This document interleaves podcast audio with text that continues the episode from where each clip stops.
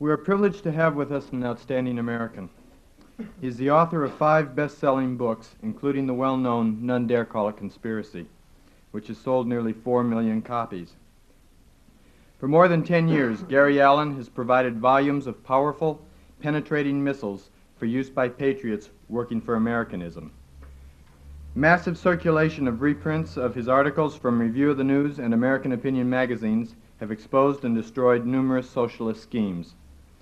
He is a top authority on the communist deception, subversion, and terrorism facing us in the streets today.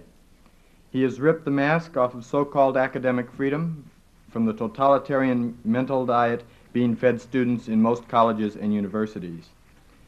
The think tanks, socialist planners, media mongols, tax free foundations, international bankers, and world government oligarchists are just some of those whose nefarious schemes have been exposed by the typewriter of Gary Allen.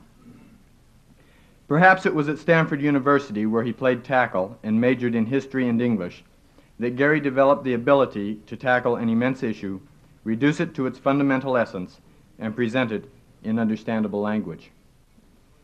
Nowhere has he better demonstrated this ability than in his newest book, The Rockefeller File. Everybody knows the Rockefellers are rich. Everybody knows they have tax free foundations.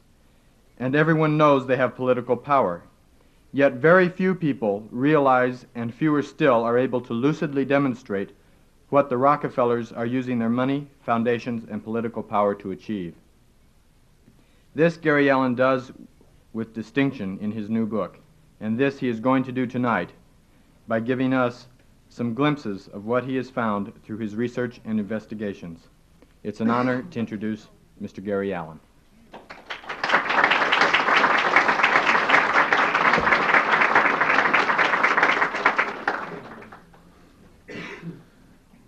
Thank you very, very much. We're going to talk a little bit about uh, my book on the Rockefellers and start by talking about, well, why is this book any different? You know, there have been literally hundreds of books written on the Rockefeller family. You can go down to the library, and they've almost got big library like the Los Angeles County Library. They've almost got a whole room full of books on the Rockefellers. Some are written by people who are very anti Rockefeller, uh, some are written by people who were commissioned by the family to write books. But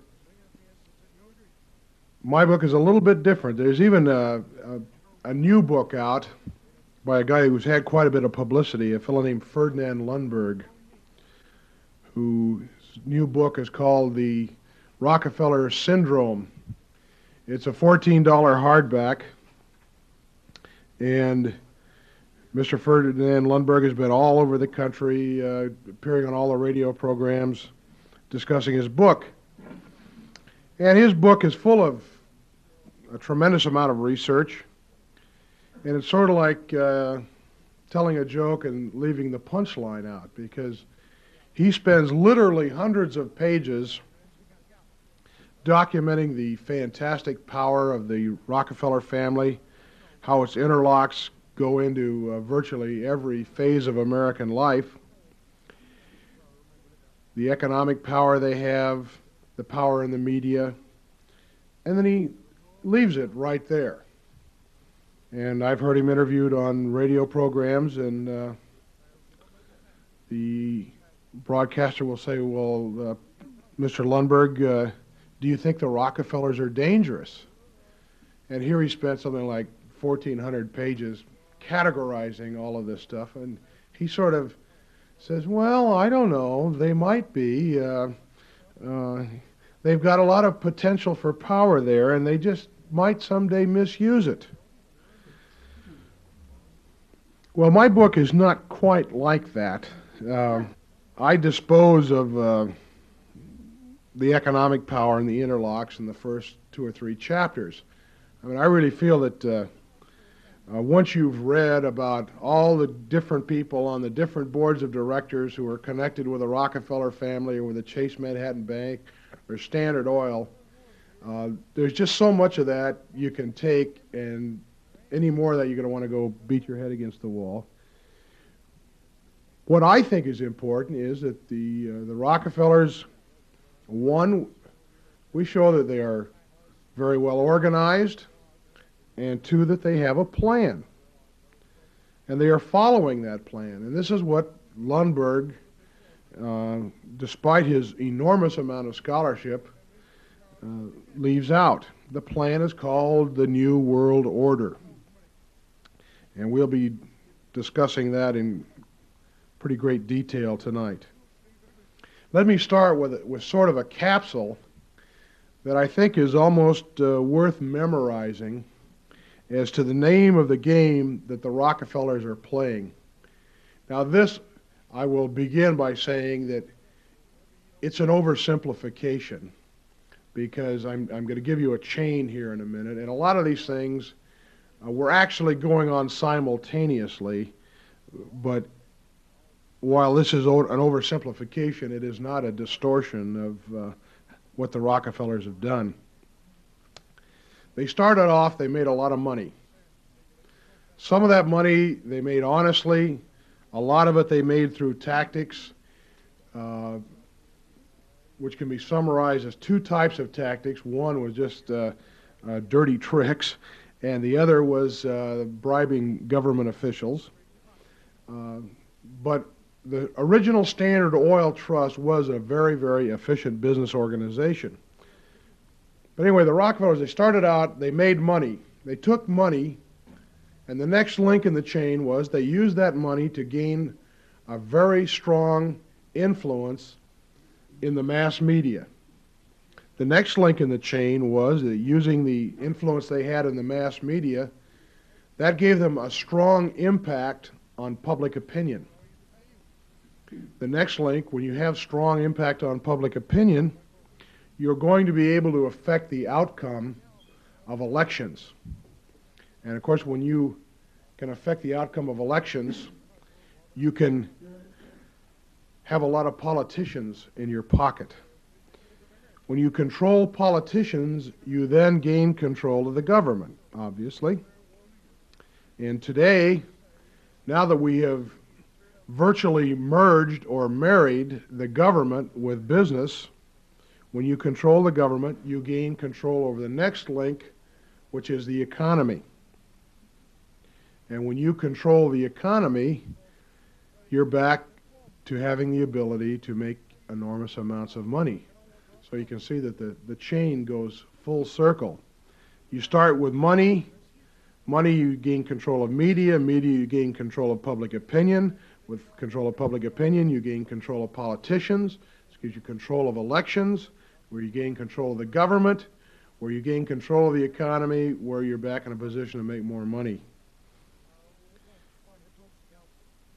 If you go out on the street and talk to the average American and you say to him that, that the Rockefellers are promoting socialism, he thinks that's crazy. Why would the Rockefellers these multi-billionaires be for socialism? Good question, isn't it? You see, when I was when I was at Stanford University, I was taught that socialism was a system, an idealistic system. Some some professors would say it's what we should work for, and others would say, well, it's idealistic, but but possibly it's not practical. But everybody agreed that that conceptually, it was a wonderful system because it took from the rich and it gave to the poor. In other words, the, the theory is that a guy uh, who sweeps the floors should be paid the same as a brain surgeon, that their reward should be equal, and that that was idealistic. Well, of course, everybody knows if you set up a society like that, you wind up with, with janitors performing brain surgery. But socialism, which we were all told was going to redistribute wealth downwards, that's the bait because that isn't how it works at all. What we have in this country today, and increasingly so, is a little bit of socialism for the poor a lot of socialism for the super rich, all paid for by the middle class. Yeah, it's a way of redistributing the wealth. You redistribute the wealth from the people who produce it the workers. You redistribute it up to the super rich who get it because they control government. Socialism, as the Rockefellers use it, is simply a mechanism for extracting money from the working people and giving it to themselves. There are a number of ways in which the Rockefellers are redistributing the wealth upward. One that we're all familiar with is foreign aid. Foreign aid was sold to the American people after World War II as a method to fight communism. And they made a, what sounded like a pretty good case for it, too. They said, uh, well, the, the, the communists have, have taken over Central Europe, the communists have taken over China. Now, we've got to stop communism in Western Europe, and in order to do that, we've got to rebuild the war torn economies of the Western European states. It was sort of ironic that people that were making that case at the highest level in our government, because you remember the uh, foreign aid was called the Marshall Plan, named after General George Marshall. George Marshall did a tremendous amount towards turning Central Europe and China over to the communists that he was now going to save Western Europe from. Remember, he's the guy that came back from uh, visiting Chiang Kai shek and said, with the stroke of a pen, I demilitarized, disarmed 39 nationalist divisions. Foreign aid was paid for by money taken from American taxpayers, sent to Western Europe, where much of it was used to build up what we now call the multinational corporations, which are owned to a great degree by the Rockefellers. Now, what they did was they took money out of America, they sent it to Europe to build corporations for the Rockefellers so that they could then send goods back into America and put Americans out of jobs. So the Rockefellers don't care if there's high unemployment in the United States because they are internationalists. They have a far different perspective than you and I do. We look at things, most of us, I think, sort of in the sense of, well, we're Americans first. We're not against people from any other country. We, we wish them well. We don't wish to harm them. But we consider this to be the most important country, and we expect our government to put our interests first. The Rockefellers have a very different view of it. They were born in this country, they were raised here, but they own major businesses in 125 nations around the world. Through the Chase Manhattan Bank, through the various arms of Standard Oil, they're in business in 125 different countries. So if unemployment is up over here, but it's down in France, uh, they don't care. Now, I am not making an argument here for uh, the abolishment of free trade or setting up tariffs or anything like that, but it, what they're talking about here, it is not free trade to put an American steel worker in Pittsburgh, Pennsylvania out of work by taxing him sending the money to France to build a steel mill over there, which ships steel back to this country cheaper than we can produce it here. That's not free trade. That's just robbery. And much of the Rockefeller empire has been built that way. Another way in which the middle class is taxed to help the Rockefellers is subsidies. Uh, they're in all kinds of businesses which receive uh, subsidies from the government when Nelson Rockefeller was up for the approval as vice president, uh, there were a, few very timid congressmen who sort of brought up this thing about, um, gee, isn't there somewhat of a conflict of interest here with uh, you owning so much uh, in your family and business in 125 countries around the world? When you make a decision, should you uh, ever become president, isn't this going to be a conflict of interest? And uh, Nelson killed the whole thing with a statement of, uh, Well, gentlemen, if you think that I'm that type of man that would do something like that, uh, that's just a, a decision you'll have to make. And with that, discussion of it was killed.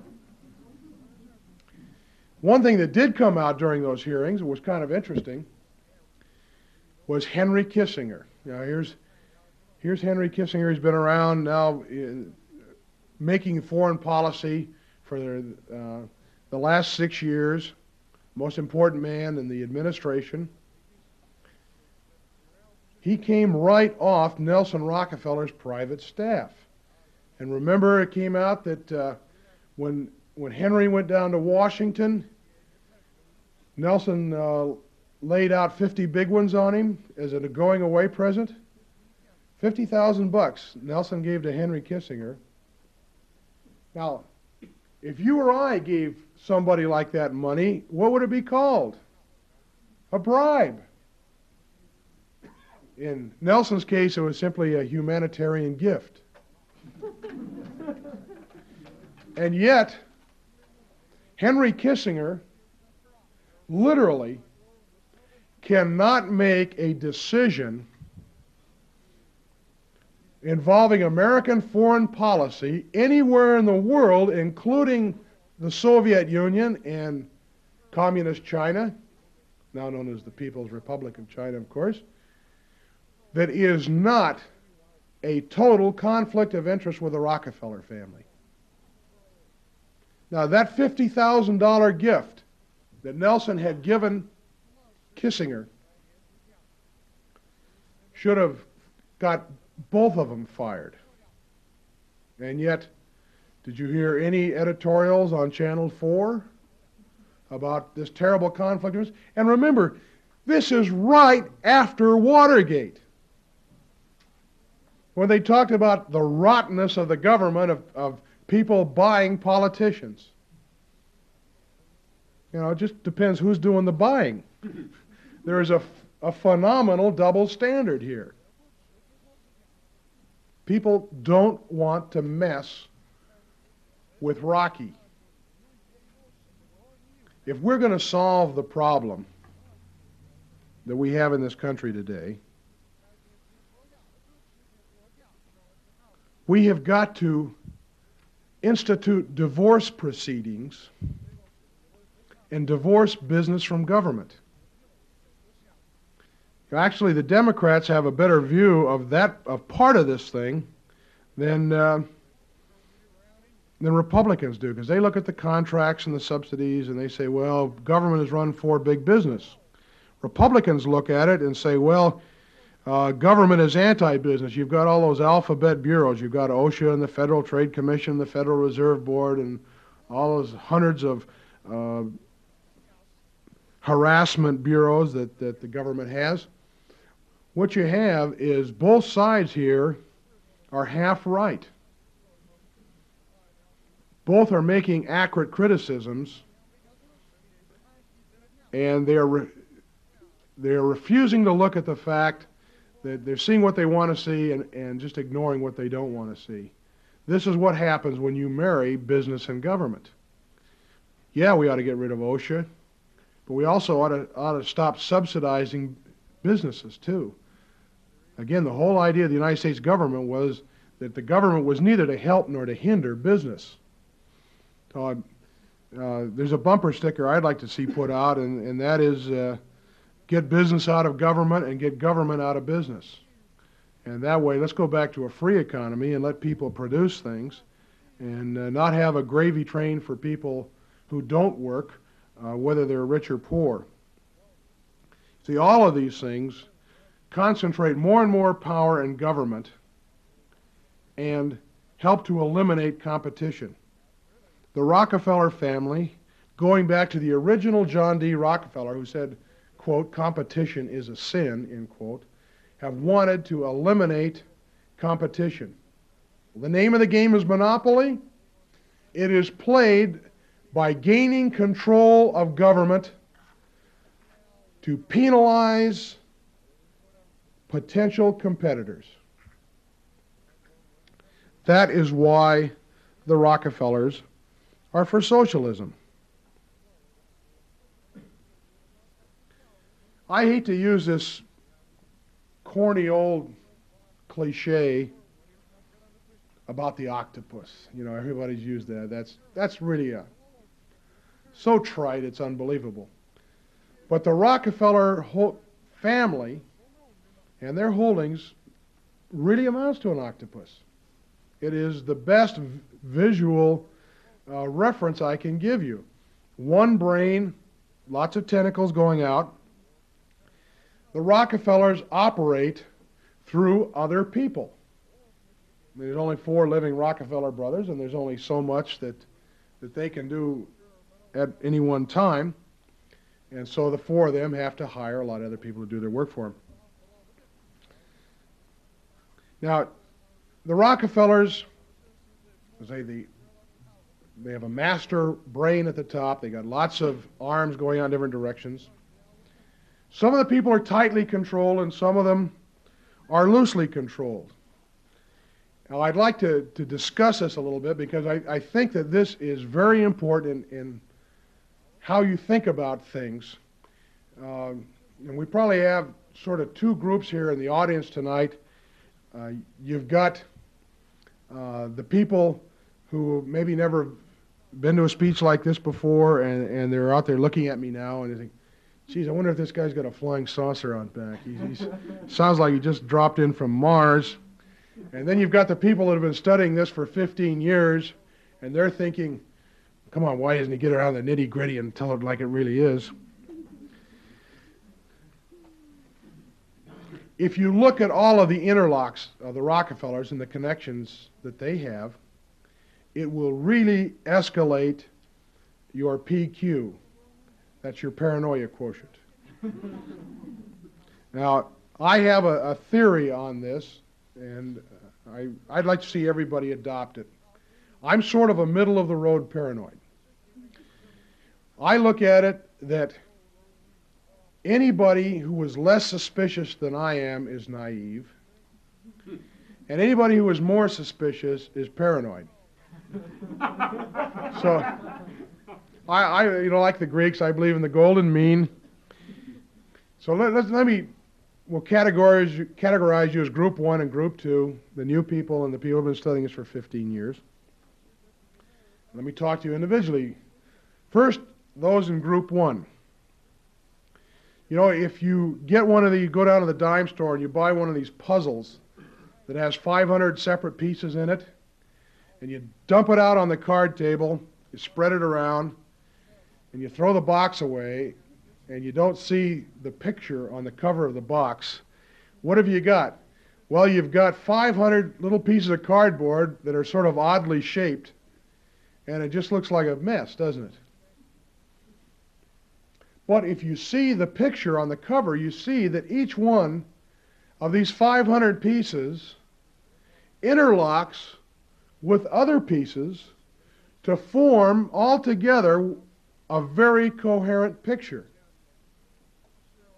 Now, what I'm saying to you is that if the American people are not going to continually be conned and conned and conned by the Rockefeller family, operating through different arms and through different Charlie McCarthy's, you can sort of imagine it's like watching a puppet show or uh, there's one guy behind there who's doing a lot of manipulating, but, but they all look independent to you. You don't realize they have any kind of a connection, particularly if somebody doesn't know, for instance, of the existence of an organization like the Council on Foreign Relations, which is sort of the major coordinating committee for the Rockefeller octopus.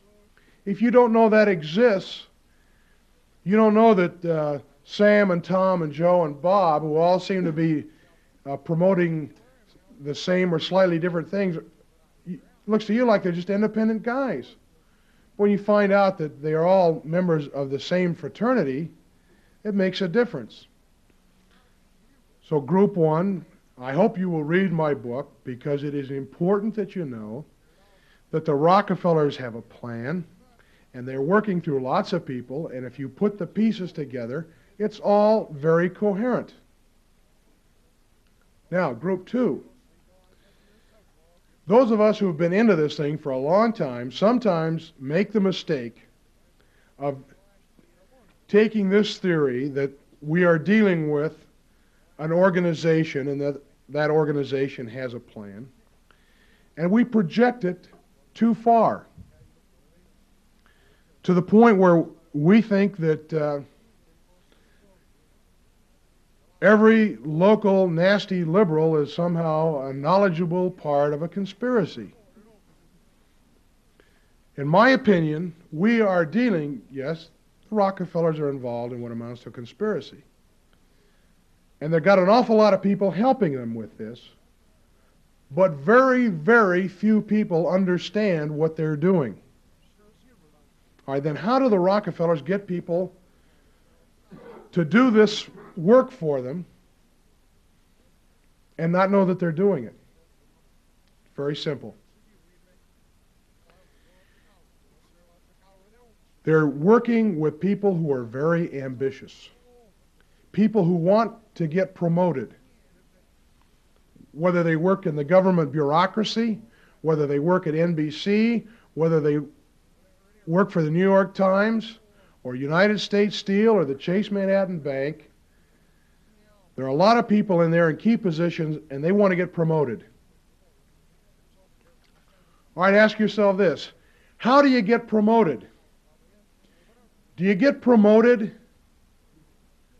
by echoing the ideas, beliefs, and goals of those above you? Or do you get promoted by fighting them?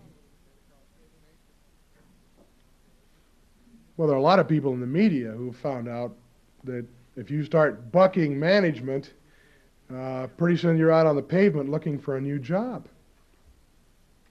Let me give you an example, kind of a, a funny one that, uh, that I came in contact with. Remember Dave Garroway? He was the original morning show star on CBS. This goes back to the middle late 50s. Dave Garroway was enormously popular. He phoned me up about uh, three years ago and he'd read my book, None Dare Call It Conspiracy.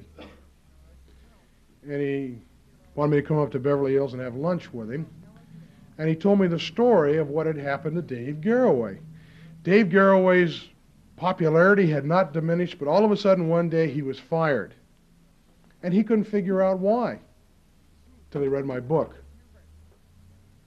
And it turned out that all of the people that were involved in firing him were members of the Council on Foreign Relations, the Rockefellers' invisible government.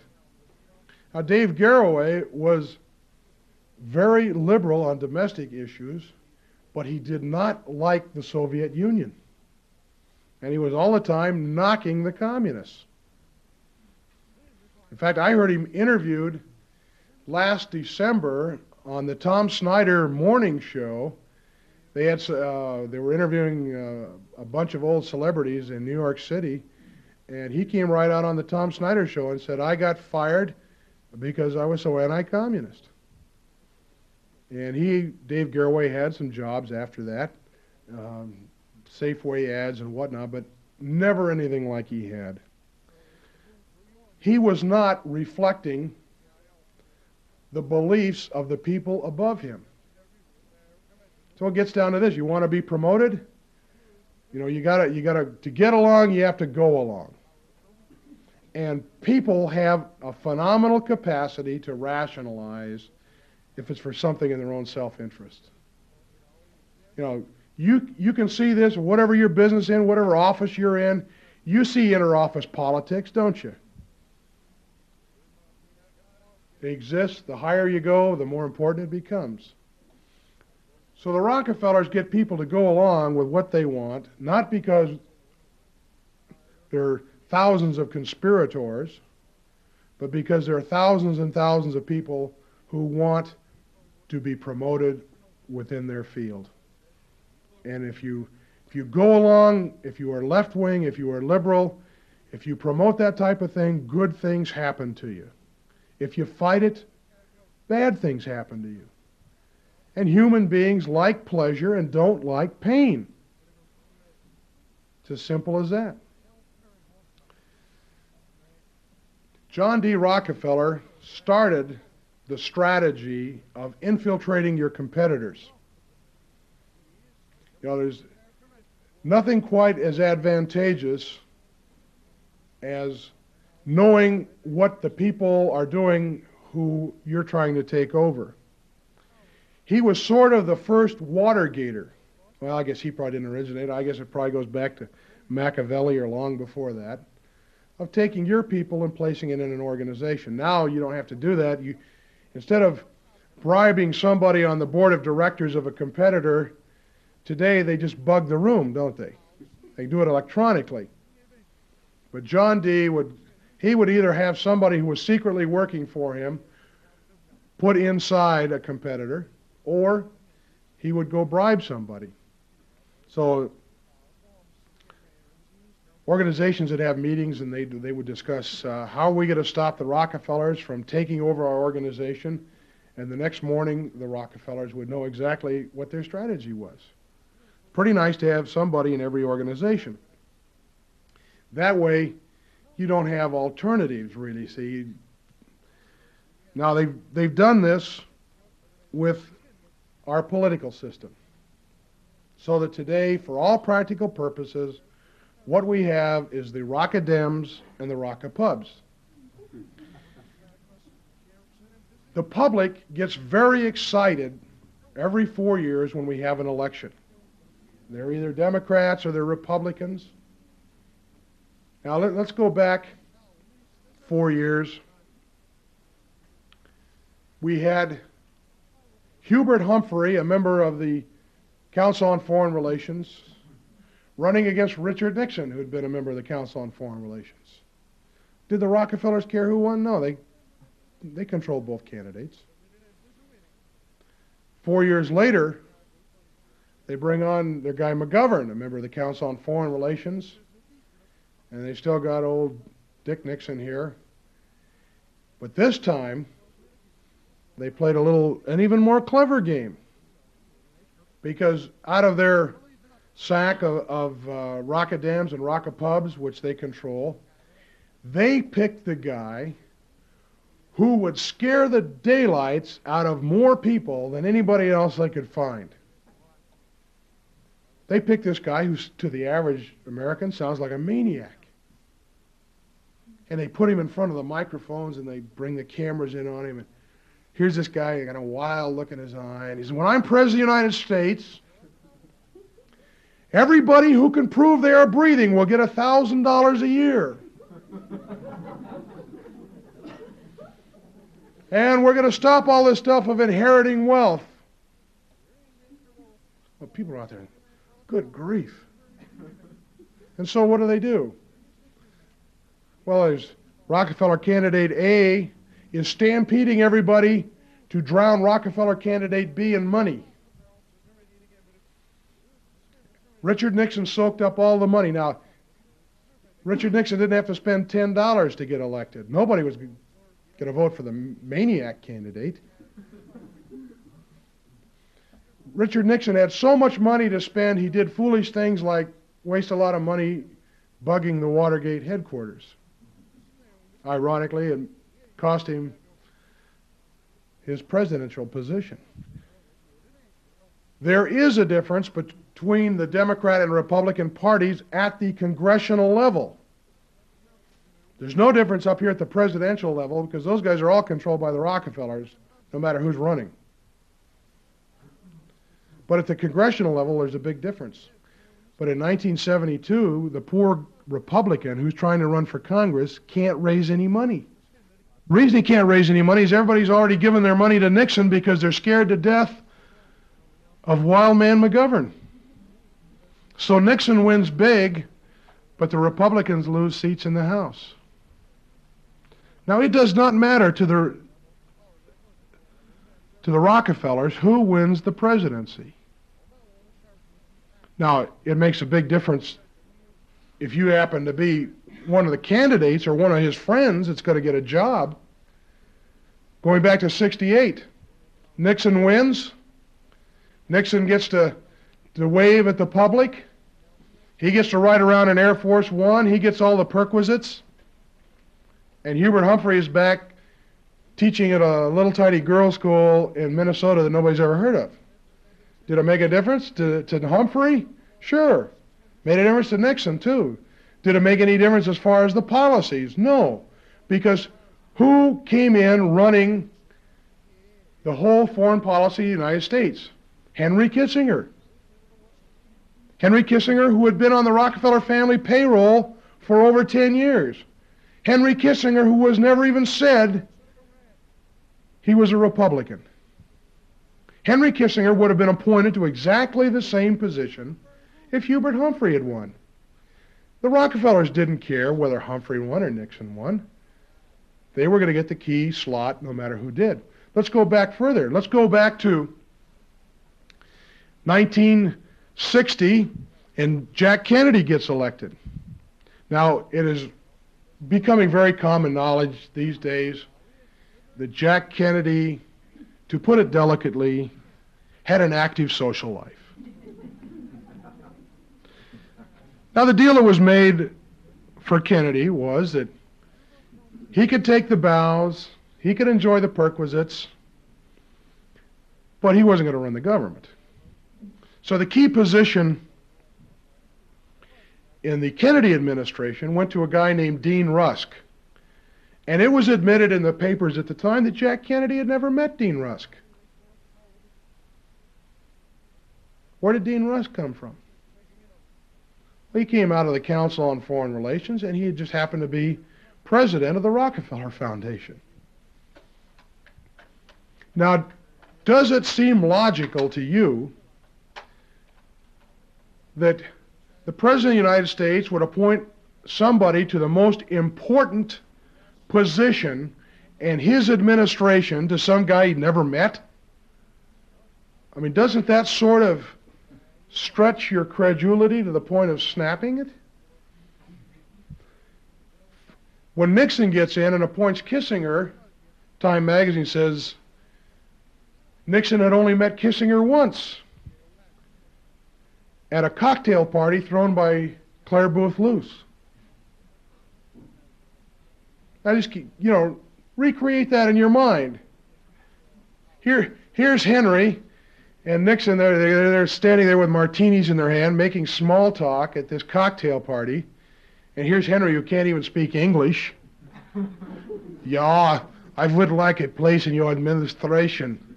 Can you imagine Nixon giving the key slot in his whole administration to, the, to this Dummkopf who he's met at a, at a cocktail party? Why, you, why, Nixon would have to be crazy to do that. He was obviously told, you, you appoint Kissinger. That's how appointments are made. They're made paying off the Rockefellers. And Kissinger would have had that same slot had Humphrey been elected. So until Democrats and Republicans see that the puzzle, all the pieces fit together, and what we're looking at is organization and a coherent plan, then we're going to continue to go through this same old thing.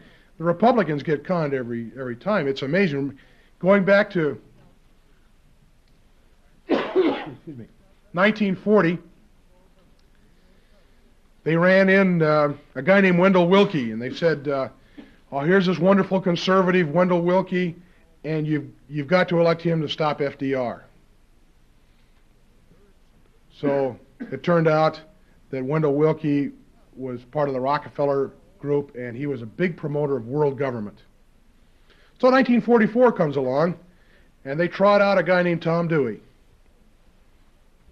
And he Republican grassroots are told, well, this time, uh, we know you got fooled last time, but this guy is a real article. He's a conservative, and he's going to stop all this socialism. So Dewey tried in 44 and 48. It turned out he worked for the Rockefellers too, and he was no conservative. So in 52, they take a guy who was about to run as a Democrat, they re-register him as a Republican for the first time in his life. His name is Dwight Eisenhower, and they say, well, we know you were fooled before, but this time, this guy is a for real conservative. And he gets elected, and he's, again, part of the Rockefeller group. So he's in for two terms, and 60 comes along, and this time they tried out Dick Nixon. And, well, we know that, that, you were fooled a little bit by, by Dewey and by Willkie and by Eisenhower, but nobody denies that Nixon is a conservative. He's the guy that got Alger Hiss. So you can all get behind him. So we get two terms of him. And it turns out, uh, uh, gee, he works for the Rockefellers too. The Republican Party reminds me a lot of the character Charlie Brown in Peanuts. You know, I'm sure every red blooded American reads Peanuts. Every fall, Lucy comes out with a football. And she says, Charlie, I'm going to hold the football for you, and you kick it. And Charlie's saying, Well, look, Lucy, the last 14 years, uh, every time I try that, you pull the football away. Lucy says, Charlie, honest to gosh, this time, for sure, I promise I am not going to pull that football. This is for real this time. So she holds the football out there, and Charlie gets back, and he takes his run at it, and he swings his leg. She yanks the ball away, and he goes flying up in the air and lands on his back. And for the 15th year in a row, uh, poor old Charlie Brown has been conned. Well, Charlie Brown is the Republican Party, and Lucy is the Rockefellers. And it, uh, it never seems to fail. The reason it doesn't fail is people just don't make the connections between the candidates and the Rockefellers. And uh, people are going to continue to get conned until they find out that the, the candidates are connected with the Rockefellers. Let's discuss the next strategy uh, of the uh, Rockefellers, and that is building your own opposition. Probably the most incredible thing about the Rockefeller family is that it has had a connection, a very close connection, for over 50 years with the Soviet Union. Now, in the minds of the average person, there is no greater enemies than the Rockefellers and the Soviets. After all, much of the communist propaganda over the past 50 years has been aimed at the idea that the whole thrust of world communism is to destroy the Rockefellers so that the Rockefellers' wealth can be redistributed among the poor people of the world. If that is true, the Rockefellers have been acting very strangely. Now, the research that uh, I relied upon for the chapter I did in the book on the Rockefellers and the communists comes from Professor Anthony Sutton, who for years was a, a researcher for the Hoover Institute for War, Revolution, and Peace at Stanford University who devoted over 10 years to studying the links between Western technology and the growth of the Soviet Union. He's put out several books on this. There, many of them are pretty academic and a little difficult to read, and I have summarized them. It's interesting. Sutton has never been challenged. His books just don't get reviewed. But nobody has challenged his information. He did a three volume history called Western Technology and Soviet Economic Development, in which he discovered, using mostly State Department files, but he found that practically everything that is modern in the Soviet Union comes from the West. And in particular, the really shocking thing, the incredible thing, is the Soviet military industrial complex was built up virtually entirely out of the West, primarily by the United States, mainly by the Rockefellers. Going back, as he showed in his book, Wall Street and the Bolshevik Revolution, the Rockefellers were even involved in putting up money for the communist takeover of the Soviet Union in 1917. Now you have to ask yourself, why would the Rockefellers, over the past 50 years and continually, even more strongly today, for instance, most of you are probably aware that the largest truck factory in the world is being built at the Kama River Project in the Soviet Union, largest truck factory in the world. It's being financed jointly by the Rockefellers and the United States government. You know, trucks are absolutely a necessity in modern warfare. And of course, truck factories also produce tanks. Rockefellers even have a, an office in the Soviet Union now at 10 Karl Marx Plaza. You know, they got the best address in town.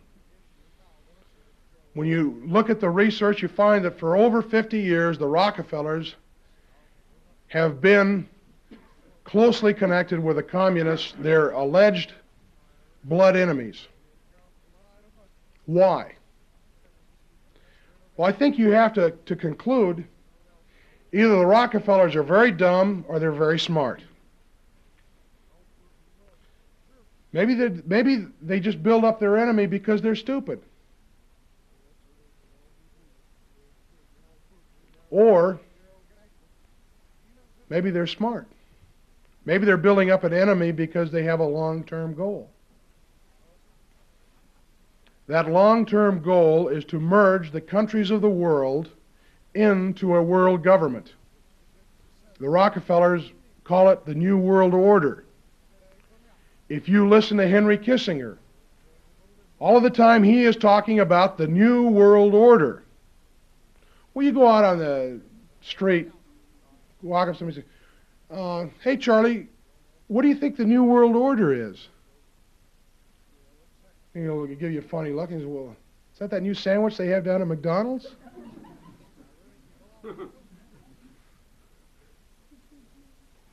Here are these people, they keep using this phrase over and over and over again New World Order. Nelson Rockefeller even wrote a book about it called The Future of Federalism. Wrote it about 15 years ago, but they've, they've reprinted it now, brought it out again, new edition since he became vice president. New World Order. Well, why would the Rockefellers be want a world government? Very simple. Going back to the same reason they want a monopoly of government in this country. They want to centralize everything. Because when, if, when you centralize something, if you sit at the apex of the pyramid of centralized government, you control everything. Remember, we said that the, that the Rockefellers own businesses in 125 countries around the world? Well, think of all the politicians they have to deal with when you're in business in 125 different countries. That's why they want to merge all the countries into one world government, which they can control from the apex. Then they only have to control one guy. They don't have to control 125 separate political systems. Well, how do you get people to go for a world government? You have to bring about a crisis. Under normal circumstances, there is no motivation for the American people to go along with the merging of the United States into being just another country in a world government, just as California is a state in the United States. People say, well, I think that sounds a little dangerous. I don't think we have to go, ought to go along with it. There are two things that would push the people into accepting a world government. One is the threat of war. You want to know why the Rockefellers systematically have created the military industrial complex of the Soviet Union? To create the threat of a war. So there will be a reason for us to say, well, we better go into a world government to bring about peace. The other factor which could bring about the acceptance of a world government, of course, is a worldwide depression. Or the threat of war during a depression, and people would say, well, we'll accept anything that might work. So, in other words, you create a problem and then you come along to solve the problem. You create the problem of the Soviet Union and then you offer the New World Order as the answer to the problem. Now think about this for a minute. We, we've had the Soviet Union for some 50 years running around screaming. It's just like if I go out in the street and I say, when I get my hands on a gun, I am going to shoot Joe Doakes. I'm going to blow his brains out. I hate that guy. I'm going to decapitate him as soon as I get my hands on a gun. And then we find out that Joe Doakes is providing me with a cylinder, a barrel, a trigger, a sight, grips, and he's giving me the gun. Why is he doing this? Again, you got to get back. Either Joe Doakes is either very stupid, or all this screaming and yelling that I've been doing is a lot of showbiz, and he and I are really working together, and I am not going to shoot him. That he has ulterior motives. And I submit the only thing that makes sense in this constant building of the Soviet military industrial complex by the Rockefellers is that the Rockefellers, I don't think, are stupid. I don't think they got to be multi, multi billionaires by being dumb. And we know that the Soviet Union would not exist as a threat in the world today if it were not for the Rockefellers. I just don't think they're stupid enough to get themselves shot.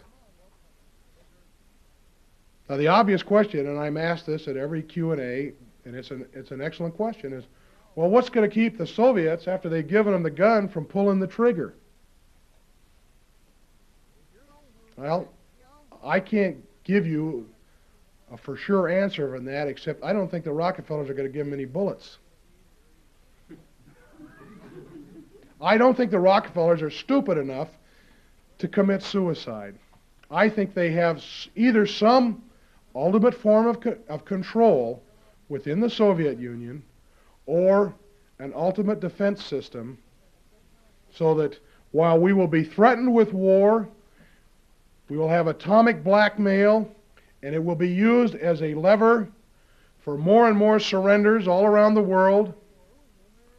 But I don't think it's ever going to be consummated. I think it will be used as the excuse for us to say, yes, give us the world government. We will merge our country with that of the Soviet Union and we will avoid the Holocaust. To me, that's the only reason that makes sense why the Rockefellers would do what they are doing and what they have done for a period of over 50 years. Now, it's interesting when uh, in 1953 there was a congressional committee to investigate foundations. The guy that was in charge of the investigation was a fellow named Norman Dodd, who later became a friend of mine. And he told me how just prior to this investigation, he'd, he'd received the appointment. He went and sat down with the head of the Ford Foundation. And in a conversation with this guy, the guy, Norman Dodd asked him why they made all of these grants that promoted socialism. And the president of the Ford Foundation said to Norman Dodd, we are doing it so that we can build the United States to the point where it can comfortably be merged with the economy of the Soviet Union. That was everything that the, that the Ford Foundation was doing, and the, the Ford Foundation is controlled by the Rockefellers. Everything was being done to bring about this great merger where eventually the United States and the Soviet Union will be merged. It was interesting, and he added to Dodd, he said, and, and we have been doing this for many years, all under orders from the White House. And Norm Dodd will tell you when, when the, uh, they got into investigating at the highest levels this uh, building up of the great merger, all of a sudden uh, the investigation was shut off, and it was shut off by the White House. So the Rockefellers are involved in this movement for world government. It is the most important issue. You know, you and I can sit and, and we can argue about uh, what do we do with Social Security. We, can, we can argue about all kinds of different issues. But there are two issues that if we lose, make every other issue academic. That is the defense issue and the world government issue. and they're closely tied because obviously the, the weakening of our defenses is going to be used as the reason why we must accept the great merger. If we lose that one, we've lost the whole ball game. The gentleman that brought me up here tonight was telling me about the local congressman here who is very sound on every issue except one. He is the sponsor of the Atlantic Union Bill, one of the sponsors. Well, that's like saying, gee, a, guy is a wonderful man. He gives to his church. He takes care of his children. He's nice to his wife. He has just one fault. Uh, he murders people. And we ought to overlook that one, one little flaw in his character because he does so many other good things. If we are submerged into a world government, then every other issue we argue about becomes totally academic. Now, in this country, domestic issues the establishment can't hide because we bump into them every day. Walter Crankcase cannot come on television tonight and say, folks, I have wonderful news.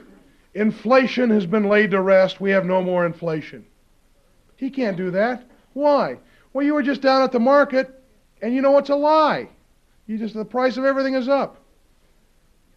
Domestic issues, sure, they try and confuse you, but they have to admit that the issue exists. But you get into world government and defense issues, and the vast majority of the American people are totally at the mercy of the mass media for their opinions in that field. And you'll never hear Walter Crankcase come on and talk to you about world government. Never, never, ever until it's done. He never talks about the Atlantic Union movement. The number one issue in every congressional race this year should be world government. It's not an issue, is it? Because there's not one American in 500 that even realizes it's a possibility. Because we're totally dependent upon the media. Now, the Rockefellers don't totally control the media. Well, they control uh, ABC, NBC, CBS, New York Times, Washington Post, LA Times, but they don't control everything. they only want to control about 90%. They don't use any total instrumentalities, no 100% instrumentalities, no all black instrumentalities. They want things to be dark gray. I can go out and I can get interviewed on a lot of television shows, a lot of radio shows, a lot of little independents. They don't want 100% control. 95%, that's what they want. They want to give the appearance that it is open and free and that opposition is allowed. So they will allow some. But you can't go on the Today Show, any kind of nationwide thing, and talk about this kind of stuff. Even a lot of the local guys are afraid. That's why the Rockefellers don't have to go around and buy up every radio and television station in the country. I've talked to a lot of these guys that are managers or owners of small radio and television stations. And they'll tell you very frankly look, I'd like to put you on. You get a lot of listeners, you're controversial. Some of them will say they agree with you, some of them just think that you ought to be able to speak like anybody else. But then they'll say, look, I never heard of any radio or television station not getting their FCC license renewed because they were too liberal. But I sure know of some that didn't get it renewed because they were too conservative. And I've got a $125,000 investment in this station, and I can't take a chance. See, the Rockefellers don't have to go around and buy up all the stations.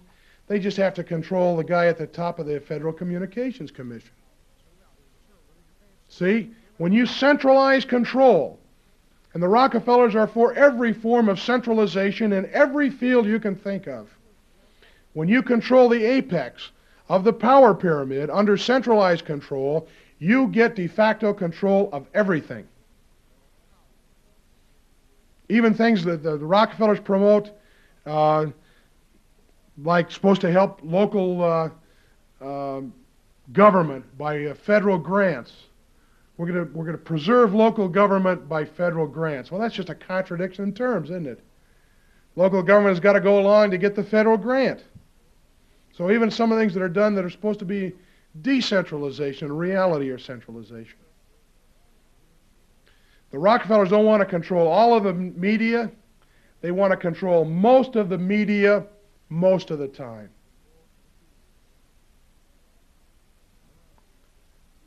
We have to be our own mass media. That's our only out. You guys can write letters to ABC, NBC, and CBS till you know where freezes over, and they're never going to change their policies. They're never going to give you a fair shake. Not if you want to talk about world government. Oh, you can go on and you can talk about wasteful government spending and that kind of stuff. That's not a survival issue, at least not in the short run. World government is. We have to be our own mass media. That that's frankly the reason that I wrote this book. The book is a book to show people that we are dealing with an organization here. If we could get 8 or 10 million copies of that book out, and I realize what I'm saying is very self-serving because I'm the author, but if we could and get people to read that book, we could break the hold that the Rockefellers have over both the political parties. How could you ever get that many books out? Well, I don't think there's any uh, fairy godmother that's going to come along on a white horse and lay uh, eight million bucks on me and tell me to go deliver books to people. It would be nice, but it's not going to happen. That book is going to get massively distributed. You people are going to have to do it. And here is how I think you should do it. Don't give books away. Why? Well, we've all have limitations as to how much we can spend. We're all on a budget, and inflation has made things very tight. There's just so much money you can afford to spend on something like this. If you will buy bulk quantities of books and just make up your mind that it's going to be a project that you're going to take on, that you're going to be a truth pusher, and you're going to go get other people to be truth junkies, get them hooked, and make pushers out of them, then you can start a geometric progression. And don't give the books away. Anybody can afford to buy a book for a dollar or two dollars. If you buy them in quantity and you're paying a dollar for them, and you sell half of them for two dollars for every one you sell, you can give another one away. I realize there's some people that, because of a personal relationship, you can't really say, "Give me a buck," but most of them you can. And if you make this thing self-funding, then there is no limit to how many books you can get out. But if you go out and say, well, I can afford to buy 10 books and I'll go give those 10 books away, and then I'll quit, then that's where it stops because you can't afford anymore. Freedom isn't free, and people can afford to, to pay a buck or two to find out what the heck is going on in this country. They live here too.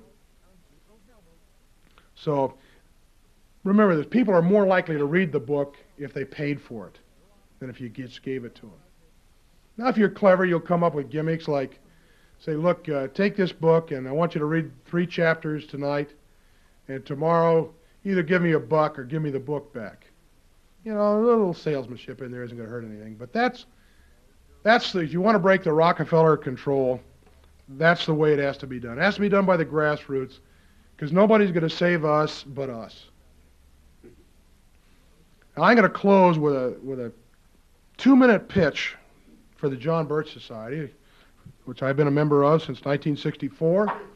It turned me around from uh, being the liberal that I was when I got out of college.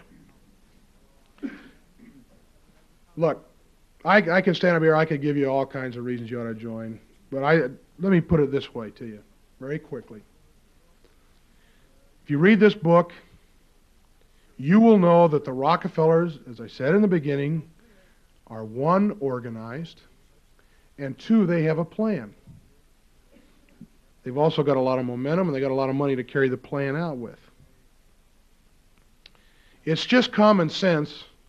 If these people are organized, then we better organize. And in your heart, you know that if you don't become part of the organization to stop these people, you're doing just the same thing as, as watching uh, somebody kidnap a child in front of you. Except this one is going to be you and your own child. The other side is organized, we have to be organized too. There's an old saying that uh, when evil men conspire, good men must organize.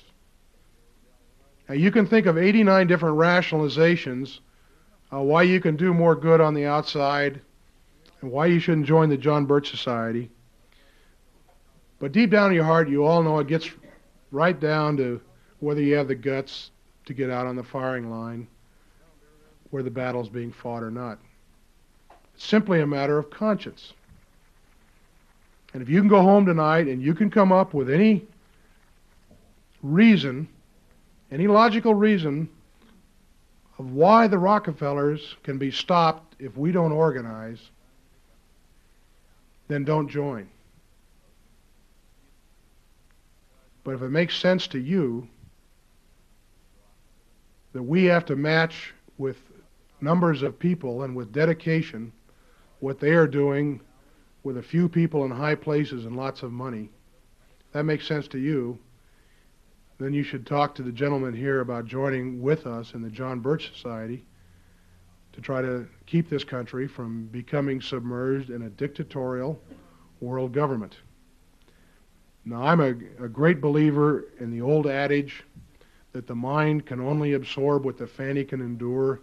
And I've kind of wandered on here tonight, and I, I apologize for that. I hope that I have imparted some information that you found interesting. After uh, we have a few announcements, I'll be back to try to answer any questions that you have. And I appreciate you coming out tonight and sitting in here. I know it's very warm. You've been a great audience, and I hope we'll see you again. Thank you very much.